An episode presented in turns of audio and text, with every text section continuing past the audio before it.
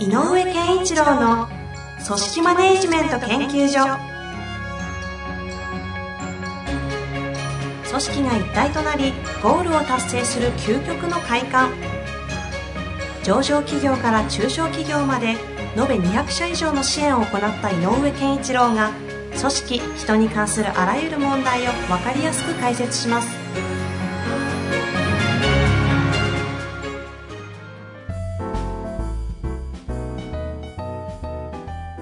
こんにちは、遠藤和樹です。井上健一郎の組織マネジメント研究所。井上先生、本日もよろしくお願いいたします。よろしくお願いします。いきますか？はい。いきなりいきますか？行きましょうかね。じゃあ、行きたいと思います。質問来てるしね。そうですね。結構質問最近多いですよね。そうですね。ありがたいです。まあ、次回あたりは長文なので皆さん覚悟していただきたいんですが、はい今日は比較的にシンプルはない質問になっております。えーマーケティングの男性の方ですね。はい。いきたいと思いますよ。はい。マーケティング担当者として中小企業に就職して1年が経ちました。これまでの働きを評価してもらい、今後は経営幹部の一員としてマネジメントに関与することになりました。そこで質問です。今までは同僚に信用してもらうため仕事から離れた個人的な信頼関係を築くことも大切にしてきました。その中で個人的に親しい同僚ができた一方、依然として距離のある同僚もいます。しかし今後評価する側、される側という関係になった時、プライベートな関係を作らず、逆にドライな関係性を作るよう心がけた方が良いのでしょうか？井上先生のお知恵をお貸しください。はい。なるほどね。立場が変わって。うん。この間ね、全然違うところで、ほうほう。うーんと、何の話からその話になったのかなってちょっと今思い出してはいながら話してるんですけど、えっ、と、評価の話になったんですね。はい。で、実は同期ですと、この二人は。うんうん。で、上下関係です。で、同期のみならず、えっ、と、大学の時からよく知ってるんですと。友達。そうんうん。う。で、上司部下になっちゃいましたと。はいはいはい。で、親しいからこそ、その評価が、すごく適切かく、かつ厳しいとうん。いうのがそこの社長さんの評価なのね。それは、社長さんとしては悪い意味であいい意味でいい意味でなんですか、うんうん逆に言うと、親しいがゆえに、いい意味でのダメ出しができてるのかもねって言ってましたね。だから、しえっ、と、プライベートかどうかということではなくて、親しいということが決して悪いことではないなというふうにその時も感じた。うん。で、親しいことが、えこの、さっきの例で言うと、うまく作用している場合。でね、よくじょ、あの、同期で上下になってしまう方っていうの結構いて、で、えっと、大体、まあ、あの、下の人がね、いや、そんなこと遠慮しなくていいよ、立場は違うんだからっていう、こう、割り切りをしっかりとはいできている場合にいい関係になるっていうのが多いですねはい。上よりもね。まあ、大企業は特にこのケースはよくある話ですよね。うん。あるでしょ、はいで、だから、じゃあ何がっていうと、じゃあ下の方が、あの、いいよと。もうしょうがないんじゃないかと。こういうことなんだからと。ら君は君でちゃんと自分の立場を発揮してよと。うんうんっていうことが、えーある意味の、なんだろうな、自分に対して言い聞かせて、えー本当の納得はしてなくても、ちょっと不快なものがあっても、そう言う言うことができる時っていうのは、やっぱ相手に対して嫌な思いを持ってったら言えないよね。うん。うんうんうん。だから、という何が言いたいかというと、親しければ言いやすいんじゃないっていう。逆に言えばつまりこう同同僚だったけど上ある種のこうえー階層がでの中でヒエラルキーの上下に位置しちゃったねって言った時に、えー急に、えー、と距離を取るえー取ろうとするとなんだよっていう話にならないって、あ 急に冷たくなったねって。いう方がかえってまずいんじゃないのっていうのがまずは思う感想。もう感情と論理の話うん。につながりますかね。うん、で逆にその親しいがゆえにいいフィードバックができる関係でもしもできてあるんであれば活用した方がいいねその関係性を、うん。でそうじゃないんだったら親しいことを理由に、えー、と例えばだけど、えー、と今経営的な視点は、うんえー経営的な課題はこうであのだとするともっとこうしてほしいと思うんだよっていう話フィードバックとかそういう会話っっていうの芯を食った会話がよりできるんじゃないかな。ああ。だからこのプライベートという部分が何なのかにもよるんだけどね。うんうん単に同じ趣味を持って、例えば渓流釣りが仲間趣味で、渓流釣り行ってる時だけすごく盛り上がって、会社の中ではしらっとしてるっていう関係なのかどうかはちょっとわかんないけど、うんうんでも、なんだろうな、その、人人の人格、自分という人間っていうものがどういうものなのか、相手って相手がどんな人なのかが、人間性、それからその人の持ってる価値観、大切にしてること、信条とか、そういうものがお互い分かり合えていれば、その人の言動とか、その人の今後のための課題とかっていうのは、うん。逆に言うと見つけやすいので、で、私が思うよくね、関係の質が重要ですよって言うけど、い関係性の高いっていうのは、さっき言った、目に見えてる行動、言動ではなくて、その言動を生んでいる、えー感情があって、その感情の背景にある、その人の価値観とか、人生観とか、それから心情、いろんなものを大切にしてる。そういう目に見えないものを分かってあげたときに、実はすごく関係性って良くなる。うんうんなぜそういうこ言動をしてるかが分かるので、お互いがそれで尊重し合える。場合によっては逆に言うと突っ込んで、だったら違うんじゃないって言えるし、うんうんあの苦言も呈せる。という関係性ができやすいので、僕はこの、えっ、と、通常、親しい関係を作るということの方が難しいテーマなので、うん。そこまで突っ込んで。だったら、それは生かされた方がいいっていうふうに、評価する側、される側っていうことで、遠慮だとかが発生するんだったら、まだ親しさが足りないよね。うーん、ああ、なるほどですね。なかなか手厳しいうん指摘ですね。だったら、遠ざけるんじゃなくて、もっと近づいちゃったら。うーん。だって、経営っていう幹部で、経営が何を考えてるかを、一、その、その一個下の人たちに伝えてあげられるチャンスなわけで、はいはいはいはそういうパイプをこの人は持ってるということだかい。うら。んうん。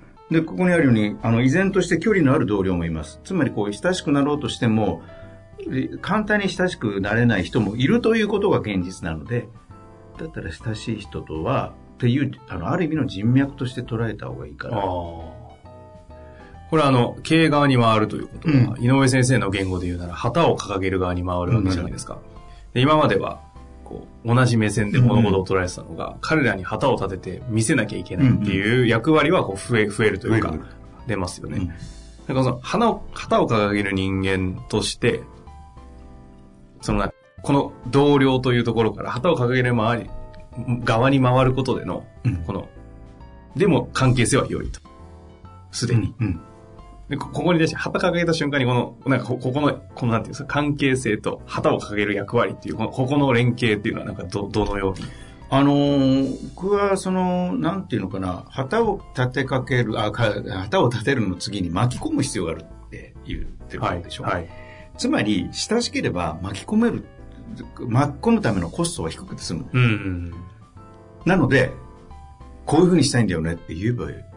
なんで？いや、こうなんだよ。え、違うんじゃない？みたいな会話ができて、いや、でもさ、こう、こう、こういう理由で、やってみたいんだよって、例えば言って、うん、まあ、そこまで言うなら分かったよって分かってくれたら、一人賛同者も作るっていう意味ではすごい、巻き込むためのエネルギーは、それで済んじゃうじゃん。ああ、なるほどですね。しらーっとして、うんうんあ、わかりましたって言ってるだけで、全然腹落ちしてないっていう。まあ、建前だけの関そう、係です実態よりはいいんじゃない？あ、わかりました。いそう、あの、おっしゃるならやります、みたいな関係性よりは、え、なんで？とか突っ込まれた方がいいし、うんうん。あ、そういうことなんだ、わかったって本当に分かってくれる人の方がいいと思うんだよね。なるほど。極端なこと言うと、え何人の会社か分かんないけど、えっ、と、社長さんが例えばだけど、まあ、2、30人、50人ぐらいだったらね、可能な限り一人一人と、あの、その、プライベートも含めた関係性は、あの、強い方がいいと思う。うんうんうん。うん、いろんなものをその巻き込んでどっかに向かうって時の、えー、と労力があのそこに集約できると思うね関係性にだから関係の質が高いと思考の質が高まるっていうのと同じで、はい、はい。関係の質を高めるためには効果的だと思うんだけどな、うんこれ逆にアドバイスという意味で、うん、その、注意することがあるとしたら何かあったりするんですかね？えっ、と、な、何にはなってはいけない。うん。それだけは、あのーえっ、と、許す許さないの範囲を緩くしちゃダメね。あほうほう。あの、許す許さないって言うと、なんかちょっと厳しい範疇っていうことではなくて、やっぱり、甘えは許しちゃいけないじゃん。うん例えば、分かったよとかね、分かった形は今日はいいよ、今回は目に見あの目つむるよみたいなことが起こっちゃいけない。はいはいはい。その逆にその親しさが本来持ってる本音ベースの厳しさとしてお互いが向き合えるような状態を作る方がいいのかな。うん抽象的な言い方だけど、うんうん。本気になってる、なれるっていうこと。この相手の前で。だからこの下の人も、おかしいんじゃないですか、それって言えた方がいいよね。なるほど。うん。あでもおかしいんじゃないですかと思う人がいるということも大事な情報あ。じゃな。はいいはい。それが吸い上がるって大事なことです。うんうんうん。なるほどですね。あの、本音を語るときに、本音が本音として価値になるかどうかは、んまさにその、目的とか旗掲げがない限り、単なる嫌なものでしかないじゃないですか、本音って。なんか、経営幹部の一員としてですもんね。うん。その旗掲げって難しいじゃないですか。まあだから逆にこの方は旗をどうかけ掲げるかを、えっ、と、このこの後、真剣にトライした方がいいですよね。そうですよね。うん。なんかそこに対してどうなんですか？その、ほら、えっ、と、創業社長とか、社長っていうのは基本的にはもう自分の旗さえ掲げたら、それが旗じゃないですか。うん結構やりやすいというか。しかも、こう、ん上がってっちゃうパターンのタイミングで旗っていうのは、社長の旗も意識しつつ、こここのバランスの、こここのあのーえっ、と、会、例えばだけど、会社に理念があるとします。はい。で、会社の理念を、今、マーケティング担当者として働きを評価してもらって経営幹部になったという流れの中で言うと、マーケティングの担当者の時に、実は言葉にしてなかったかもしれないけど、この人の中にはなんか旗が立ってたと思うのよ。じゃなきゃ認められないはずだから。だから、じあるある意味、マーケティングとして、ここはやるぞと。決めている何か軸みたいなのを持ってると思うので、まずはそれをそのまんま、えっ、と、経営幹部の一員だけど、マーケティング的な視点から言うとこう見えるっていうことは一回最初、えっ、と、分かってることだから、まずそこから旗を立てればいいと。より言語化する。そうそう、より言語化して、えっ、と、まあ、マーケティングって非常に広い戦略の話だから、戦略的な視点から言うとでいいと思う。うんうんその理念の戦略的に置き換えるとこうなんじゃないかみたいな。なるほど戦略者としての翻訳、うん理念の翻訳みたいなことで旗を立てることをすればいいんじゃないかな。うん。なあ、なるほど。非常に、うん。いや、タイミング的には、やっぱ今の嬉しいアドバイスな気そうで、がしますねやっぱり。戦略だからね、はいあの、日本の企業戦略はないってよく言われちゃうんだけど、マーケティング担当者として経営幹部に上がるなら、やっぱり戦略を担ってあげた方がいいんじゃないうかーな。ん。うんなるほどこ、ねどこに対し確て、どこの誰に対して何をもって攻めていくか、みたいなことを戦略的に立てる。会社の理念、方向性、目的を、この方の立場のマーケッターないしはその戦略家としての翻訳を。翻訳。ぐちょっと具体化する。まさにね、井上先生が何度もおっしゃっている、その、ほ通訳者うんとしての機能がそこで働くわけですね。ああ、それは、まさにこの方が求められてそうなことですね。で、そういう時に一人で立って考える時もあるだろうし、かつては同僚だったんだら、このか同僚の人とも、あの、二人で、こう思うんだけどどう？とか、最近現場どう？とかっていう語らいはできるはずなので、うんすごい情報源としても使えるはずなんで。うんうんうんうん。まあ結果それでね、この、そこの同僚のパートナーたちが組むことでの結果が出たら、その方もけ結果的には上がっていけるでしょうしね。